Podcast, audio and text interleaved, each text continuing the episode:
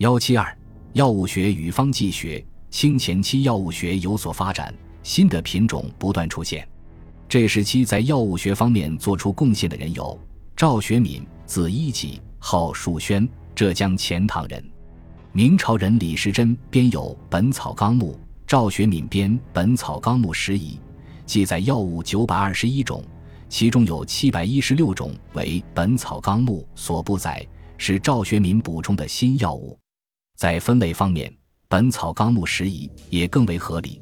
全书共分十八部，把《本草纲目》中的人部删去，把金石分为二部，增加藤部和花部。《本草纲目拾遗》。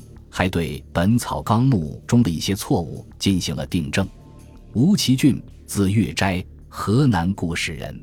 他著有《植物名实图考》三十八卷，这是一部药用植物学专著，收录植物一千七百一十四种。吴其俊把所有植物分成十二类，对每种植物都详细记下颜色、形状、性味、产地、功用等，还配有插图，说明它的药用价值。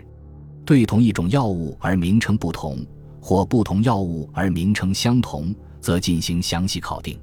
此外，这部书还对以往本草中的某些错误有所纠正，多所创建。汪昂，字任安，他根据《本草纲目》等书籍成《本草备药》一部，记载药物四百六十余种，另附插图四百余幅。对每味药物，汪昂都记下功效，也写出副作用。使人一目了然。吴一洛，字尊成，他在《本草备药》的基础上，编成《本草从新》一书，记载药物七百二十余种，比《本草备药》增加了近三百种。此外，前曾提到的张志聪对药物学也有所贡献，他曾著《本草》，诠释本经，阐明药性，本五运六气之理。后人不经一说，盖之误录。和药物学的进步一样，清前期在方剂学方面也比前代有所进展，不少新的著作问世。汪昂著有《医方集解》，吴一洛著有《成方切用》，这两部书都选录了许多良方，对临床实用有很大的指导作用。此外，汪昂的《汤头歌诀》，陈念祖的《十方歌括》，读起来朗朗上口，便于记忆，对于初学用方剂的人很有帮助。根据《本草纲目》复方案类重新编排成书的有《蔡烈仙》《本草万方针线》《年希尧》《本草纲目类方》《曹绳彦万方类编》等。这些书在临证查验时非常方便。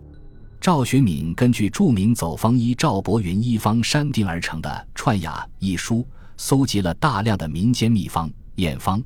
这些药方既可以用来内治，也可以用来外治。为整理和保存民间医疗经验做出了贡献。在谈到清前七方剂学的时候，我们还不应忽视一些著名的中医药店的作用。据不完全统计，清前期仅北京城就有中药店二十余家，其中同仁堂享誉最高。同仁堂以生产经营中药为主，雍正年间开始供奉于药房。同仁堂生产经营中药最出名的是丸、散。膏、丹，而这些成药配本来源有三，即家传秘方、民间有效验方、宫廷御用方。